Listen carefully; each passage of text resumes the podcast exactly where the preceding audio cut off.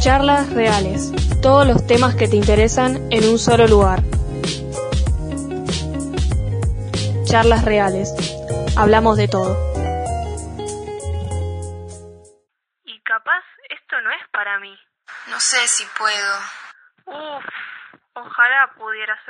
Ella. ¿Y si se ríen de mí? ¿Qué van a decir? Voy a ponerle un filtro a esta foto, salí re mal. Ah, no soy suficiente. No sé qué hacer. Me cuesta. Hola a todos, ¿cómo están? Nosotros somos Daniela y María Victoria y estamos arrancando con el primer episodio de este podcast que decidimos llamar Charlas Reales. Nuestra idea es poder reflexionar con ustedes sobre diversos temas que muchas veces pasan desapercibidos en la vorágine de las noticias y de la información. En el episodio de hoy queremos hablar de la autoestima. La autoestima es la percepción que todos tenemos de nosotros mismos en función de nuestros sentimientos, pensamientos y experiencias de vida. No es algo fijo, sino que se construye día a día. Además, nos comunicamos con la psicopedagoga Verónica Bellido para preguntarle cómo se construye la autoestima en la infancia y su importancia en nuestras vidas. La autoestima es la valoración que se tiene de uno mismo. ¿Qué pasa con los niños? Eh, la autoestima se construye durante la infancia, hasta los seis u ocho años, que, bueno, seis años que empieza el periodo de latencia. Durante esta etapa, los niños van internalizando los mensajes que reciben del exterior. Esto quiere decir que la autoestima tiene origen exógeno, o sea que viene desde afuera. Eh, hay dos tipos de mensajes que reciben los niños de su entorno. Unos son los, los verbales y otros los no verbales. Por supuesto que los más potentes son los no verbales, que tiene que ver con lo que las personas que lo rodean, las personas importantes de su alrededor, como los padres, por ejemplo, hacen. Esto quiere decir, porque puede haber mensajes congruentes o incongruentes. Esto quiere decir, por ejemplo, un padre que le dice a su hijo que confía en él, le dice esto, pero por otro lado a lo mejor le revisa su diario íntimo o revisa sus cosas. Acá hay un mensaje incongruente. Entonces, el, niño que atraviesa esta situación lo que recibe es el mensaje más potente de que en realidad este adulto no confía en él. Entonces esto puede transformarlo en un futuro en un adulto inseguro. O, por ejemplo, una mamá que le dice a su hijo que le gusta que crezca, que está más grande y por otro lado, en vez de enseñarle a ser independiente, le da de comer en la boca o en vez de enseñarle cómo vestirse lo viste. Todos estos mensajes son los que van construyendo en la infancia nuestra autoestima, que es lo que nos va a determinar después por el resto de nuestra vida. Es lo que internalizamos en esta primera infancia, lo que construye nuestra autoestima para el futuro. Si bien pueden darse ciertos cambios, eh, después, bueno, los mensajes más potentes son los que se reciben en la primera infancia. Y por supuesto que son todos procesos inconscientes. Los niños en ese momento no tienen conciencia de los mensajes que están internalizando.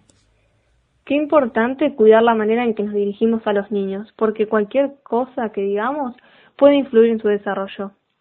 Los niños son como esponjas, porque absorben todo lo que escuchan y así también a veces van a repetir sin saber qué es lo que realmente algo significa. Por ejemplo, escuchan a alguno de los padres que se burlan del aspecto físico de alguien y tal vez eso después lo pueden copiar y referirse a un compañero de colegio. Tal cual.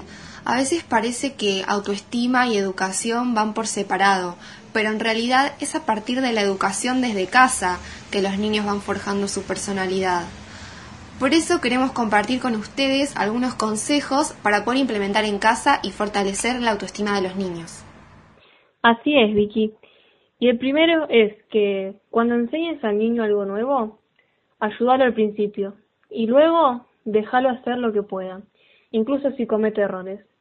Durante la infancia, aprender a sostener una taza o dar los primeros pasos genera en el niño una sensación de dominio y disfrute. Por eso, a medida que los niños crecen, aprenden a vestirse, leer o andar en bicicleta, son grandes oportunidades para que desarrollen la confianza en sí mismos y se sientan orgullosos porque se esfuerzan y aprenden. Evita centrar los elogios solo en los resultados, como sacarse un 10 o cualidades fijas como ser inteligente o atlético. En cambio, celebra el progreso y la actitud del niño. Por ejemplo, podemos decir, estás mejorando cada vez más en las pruebas de ortografía, o estoy orgulloso porque practicas todos los días. Sé que no fue tu mejor partido, pero el próximo vas a jugar mejor. Con este tipo de elogios, los niños se esfuerzan por alcanzar sus metas. Las críticas duras están prohibidas. Los mensajes negativos que los niños escuchan sobre sí mismos se traducen fácilmente en lo que sienten por sí mismos. Por ejemplo, palabras tan duras como sos un desastre son dañinas y no motivan. Hay que corregir a los chicos con paciencia y concentrarse en las actitudes que deben cambiar. Es importante respetar los gustos de los chicos, ya sea dibujar, jugar a la pelota, bailar o leer. En casa, compartí estas actividades con ellos para que puedan desarrollar su verdadera personalidad. Por otro lado, la autoestima aumenta cuando los niños ven que lo que hacen es importante para los demás. Para eso, los chicos pueden ayudar en casa, hacer un favor a un hermano, participar en una actividad solidaria de la escuela. Los actos de ayuda y amabilidad fomentan la autoestima, la confianza y la empatía. Todos estos consejos que compartimos con Vicky son muy interesantes y como para hacer un resumen podemos decir que cada niño es único y que los padres deben aprender a valorar a cada uno como individuo. Además, como adultos, debemos enseñar a los niños a ser responsables de sus decisiones, evitar en un futuro que se conviertan en víctimas de ellos mismos por sus propias falta de conocimiento, habilidades o comprensión. Otro punto que no queríamos dejar pasar en relación a la construcción de la autoestima tanto en niños como en adolescentes es lo que pasa en la escuela, ¿no? Porque el acoso físico o psicológico, el bullying, es una realidad dentro del aula. Y muchas veces lo que pasa es que los adultos minimizan estas situaciones porque las consideran como algo menor. Pero el bullying es algo gravísimo y el daño que genera en la psiquis del niño es muy difícil de sanar. Entonces es clave que los padres y los docentes pongan la lupa en los comportamientos de los chicos y hablen con ellos para saber cómo se sienten, qué pasa en el aula, porque así como dijo Vicky, eh, hay realidades que suceden dentro del aula y que capaz que los padres no se enteran. Eh, tampoco hay que presionarlos. Eh, si el chico se siente seguro y acompañado por sus padres, en algún momento se va a abrir y contará la situación. Ahí es importante no quedarse callado y actuar. Por otro lado, también eh, ya hablamos sobre los niños y adolescentes. Pero, ¿qué sucede con los adultos? Para poder responder esto, hicimos la siguiente pregunta. Si pudieras cambiar una parte de vos, ¿cuál sería? Hola, mi nombre es Aldana, tengo 20 años y si pudiera cambiar algo de mí, cambiaría mis piernas. Hola, soy Nicolás, tengo 22 años y lo que me gustaría a mí es dejar de ser gordo. Mi nombre es Sofía, tengo 19 años y algo que me gustaría cambiar de mí es poder dejar de ser tan introvertida. Hola, soy Rodrigo, tengo 23 años y lo que cambiaría de mi aspecto físico es mi nariz. Como pudieron escuchar, todos cambiarían algo, ya sea de su aspecto físico o su forma de ser. Pero todo esto que quisiéramos cambiar, ¿Es para conseguir la aprobación del entorno? ¿Vos qué pensás, Dani? Y sí, Vicky, yo creo que sí. Eh, creo que la mirada del otro tiene un peso importante en la vida diaria, pero para ser más exactos, le preguntamos a Verónica cómo impacta en la vida adulta el autoestima. Bueno, ¿qué pasa con la autoestima en los adultos? Dijimos que el origen de la autoestima, de la autovaloración es exógeno, que viene desde afuera y que en la infancia dependemos de la opinión de quienes nos rodean. Eh, al ser niños, la necesidad de afecto y de reconocimiento de nuestros familiares es permanente. porque se trata del mundo que rodea a los niños. En la vida adulta no debería ser así, porque contamos con recursos de la personalidad que hacen que tengamos la capacidad de evaluarnos, de que nosotros podamos discernir entre lo que está bien y lo que está mal en cuanto a nuestro proceder y en el grado de estima y de valoración que tenemos de los logros que vamos adquiriendo en nuestra vida. Pero en la práctica em, seguimos dependiendo de la opinión ajena, casi tanto como en la infancia. Es como un niño que nunca termina de, de dejar de depender de la aprobación de los demás. Esto es lo que pasa en la vida adulta. Algunos quizá que construyeron, pudieron construir su autoestima con mayor seguridad e independencia, para la vida adulta, bueno, suelen ser adultos más seguros y capaces de tomar sus propias decisiones. Eh, cuando quizá esto falló, los mensajes fueron negativos en la infancia, sucede que el adulto es el que sigue necesitando tanto de esta aprobación. Muy interesante lo que contó Verónica. Ya mencionamos anteriormente con Vicky que en la niñez la construcción de la autoestima llega a partir de los estímulos que nos brindan nuestros padres y el colegio. Pero a partir de la adultez sucede otra cosa.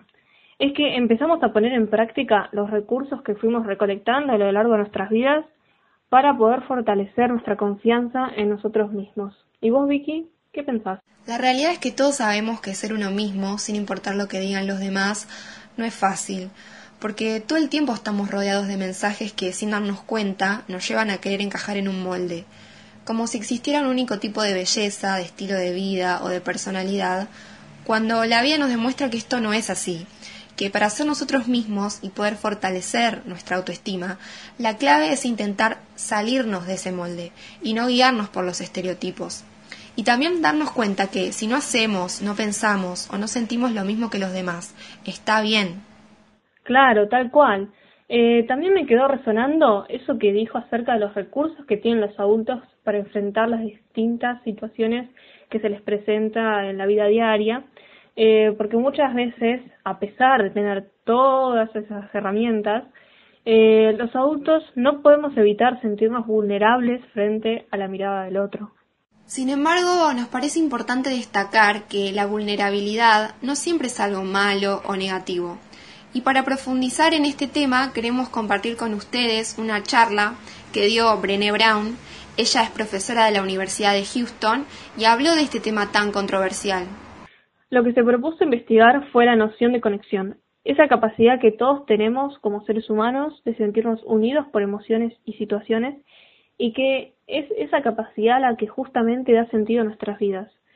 Pero, ¿qué es lo que pasa cuando nos sentimos desconectados con los demás?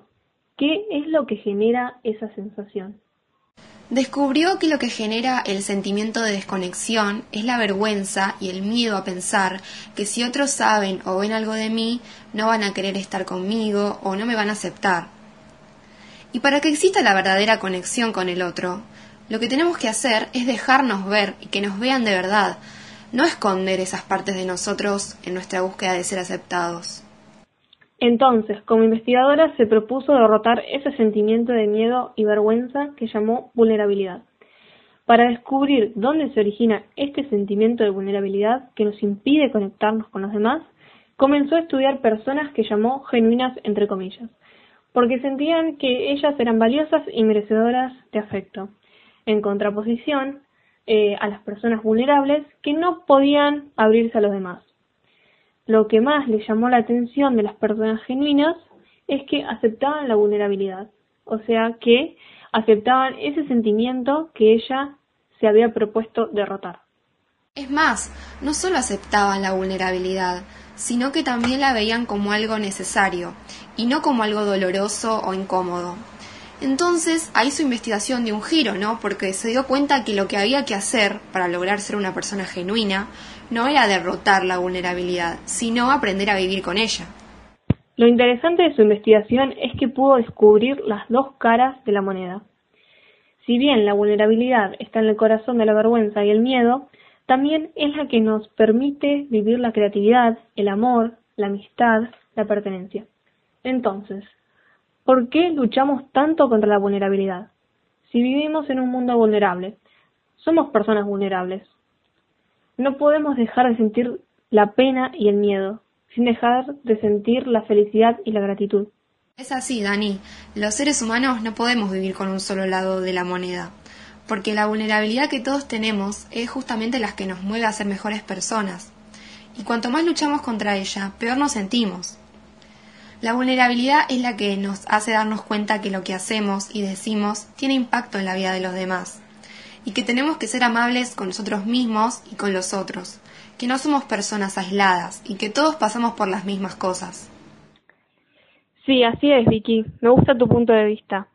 Y hasta ahora hemos hablado acerca de la vulnerabilidad, la autoestima y el apoyo que los padres deberían darle a los niños por lo que a partir de toda esta reflexión que hemos hecho, ahora queremos compartir con ustedes recomendaciones, en este caso de un libro y también una película eh, que nos permitirá profundizar sobre estos temas.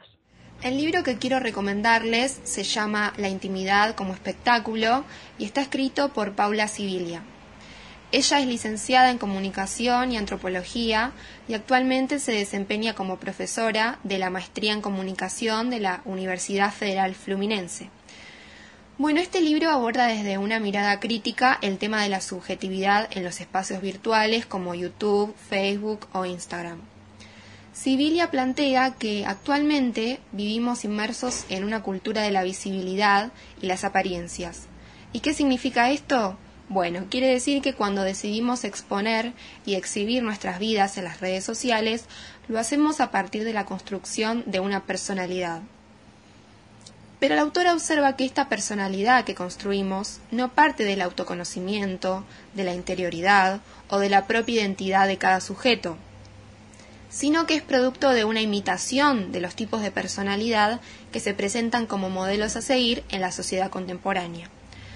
Entonces, en esta obra interesantísima, Paula Sibilia nos invita a observar con detenimiento los nuevos códigos y reglas que imponen las plataformas y a preguntarnos, cuando usamos las redes sociales, ¿mostramos nuestra verdadera persona o construimos un personaje? ¿Qué papel le otorgamos a la mirada ajena? También le da un espacio a la cuestión de la soledad y se pregunta, ¿será que nos exponemos constantemente porque no queremos estar solos? Como veníamos comentando con Dani, la realidad es que la autoestima solo puede fortalecerse a partir del trabajo interior y la introspección, a partir del silencio y la soledad con uno mismo, y no en función de la opinión y la mirada externa. Siguiendo con las recomendaciones, la película que me gustaría compartir se llama Billy Elliot. Él es un chico de 11 años que vive en una ciudad del norte de Inglaterra la historia transcurre en el año 1984. Es en una zona minera que atraviesa la crisis del carbón, donde había un ambiente de intensa conflictividad laboral. En su familia se hacen presente tanto los efectos de una durísima situación de huelga como el vacío afectivo producido por la muerte de su madre. Un niño cambia los guantes de boxeo por las zapatillas de ballet pero el entorno social y familiar lo obligará a hacerlo a escondidas. Prejuicios y contrastes se entremezclan con acierto en un relato divertido y a ratos conmovedores. Se hace presente una estupenda valoración de la influencia de la educación, entendida como un proceso de relación personal profesor-alumno, llevado con constancia, exigencia, afecto y mirando hacia las posibilidades de lo que se puede alcanzar. Justamente esto es lo que veníamos hablando con Victoria, sobre la importancia del apoyo de los padres, del entorno familiar. En el caso de la película, la falta de apoyo del papá hace que Billy tenga que tomar las clases escondidas. Es decir, es necesario que los adultos apoyen y respeten los sueños de los niños. Así, de esta manera, pueden crecer seguros de sí mismos. Por ejemplo, a diferencia del padre, su maestra de ballet confía en él, en Billy, y ve la oportunidad de crecimiento en él. Para darle un cierre al episodio, queremos presentar al psicólogo de la casa, Jorge Díaz, que en esta oportunidad va a compartir con nosotros un ejercicio sencillo de introspección para implementar en el día a día con el objetivo de mejorar la confianza en nosotros mismos. Hola, ¿cómo están? Mi nombre es Jorge Díaz, soy licenciado en psicología y estoy especializado en terapias dialéctico-comportamental. En esta ocasión les traigo un punto de vista, una opinión, una reflexión acerca de la autoestima. Pensemos esto en una metáfora. Si estoy en una pileta y hay una pelota de goma, de hule, que me molesta que se vea, podemos intentar hundirla bajo el agua y seguramente por determinado tiempo no se vea.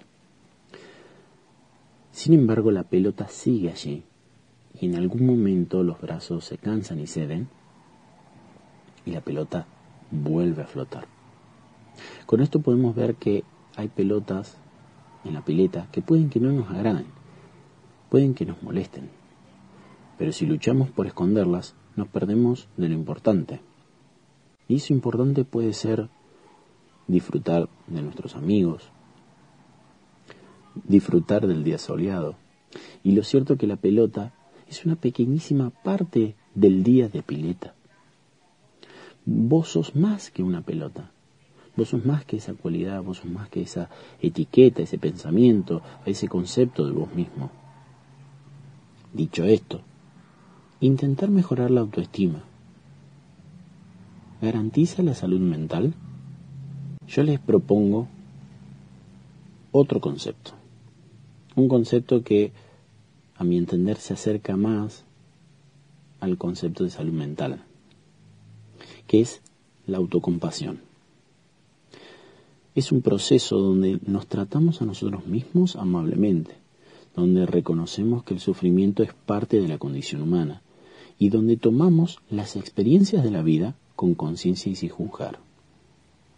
Es decir, en vez de luchar contra aquellos pensamientos negativos, los observamos con perspectiva, sin enredarnos conscientemente, conscientemente de esas experiencias, sabiendo que es parte de la vida en ocasiones sentirse así. En este momento te invito a realizar un ejercicio para practicar un poco la autocompasión. Te invito a que si querés cerrar los ojos, pones stop y hacete estas preguntas. Pensá en un ser querido o imaginate un ser querido estando triste o pasando una situación dolorosa. Imagina que te estás acercando a ella. Observate cómo la estás mirando o cómo la mirarías. Acordate de esta mirada autocompasiva, donde no hay necesidad de de juzgar la experiencia, solamente observándola y tiene una actitud gentil. Observa qué harías o qué dirías. Y ahora imagina que esa persona no es un ser querido, sos vos.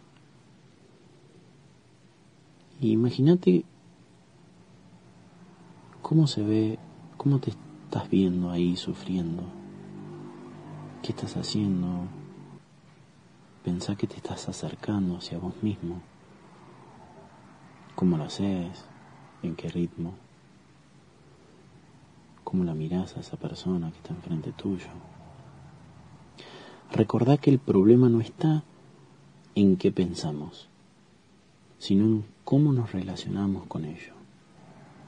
Comportarse de manera autocompasiva requiere mucha práctica y entrenamiento, es un comportamiento, es un proceso. Así que esta es mi invitación a que se relacionen con lo difícil de su vida de una forma consciente y amable para con ustedes mismos. Muchas gracias.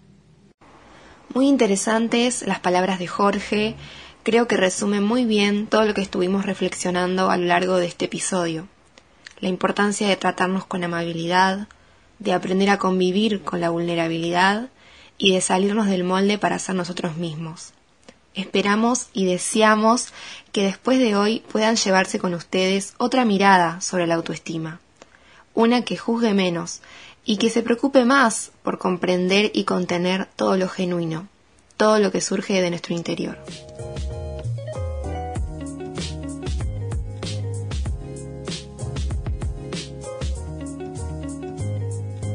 Somos Vicky y Dani. Eso fue todo por el episodio de hoy. Será hasta la semana que viene. Gracias por escucharnos.